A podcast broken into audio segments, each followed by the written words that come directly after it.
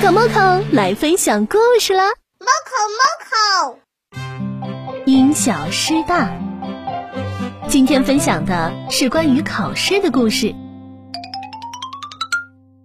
今晚似乎过得很慢，因为是期中考放榜的日子。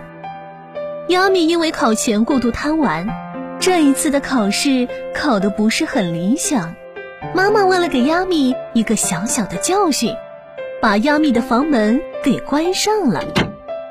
你好好在房间反省一下，今晚的晚饭先不吃了，等想好了跟妈妈沟通下。这一会儿，一张试卷慢慢的飘下来，落在亚米的手上。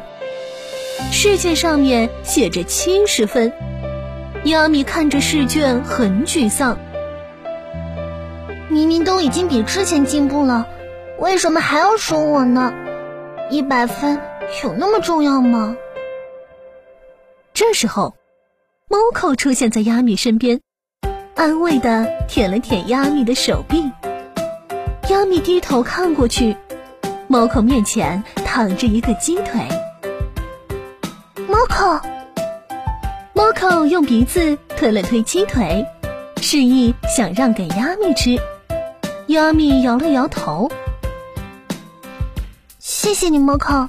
可是我没考好，不能吃。猫口的眼珠转了转，突然咬住试卷跑开了。亚米惊讶大喊：“啊，猫口，你拿我试卷干嘛？”接着，亚米追了过去，只见猫口背着他捣鼓着什么。亚米走近一看。发现试卷上被猫口用爪子印了个大大的一百，旁边是散开的颜料。亚米惊讶的拿起试卷，看着上面的爪印，这是一百分。猫口再次把那个鸡腿咬了回来，蹭了蹭亚米。原来，猫口为了讨主人开心，特意找了颜料，把试卷印成了一百分。然后，汪汪的叫起来，接着，嘴角咬了张纸条，上面是妈妈的留言：“孩子，妈妈不是特意凶你的。有时候明明你可以考一百分，但因为考前没有准备好，过度放松，因小失大，导致到自己考的不理想。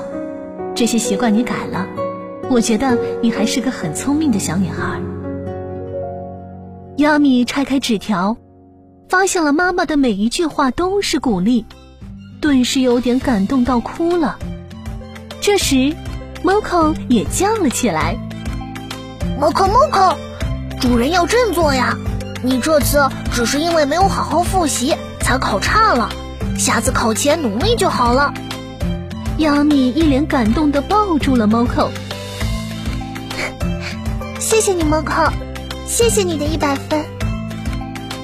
就这样，亚米和猫口两人你一口我一口吃着鸡腿，画面温馨十足。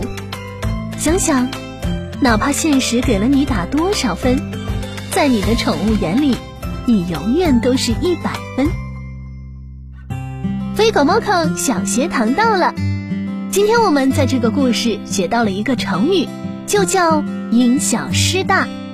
它是形容人为了小的利益而失去大的利益。我们来造个句，比如，如果注意局部不注意全局，就会因小失大。明白了吗，小朋友们？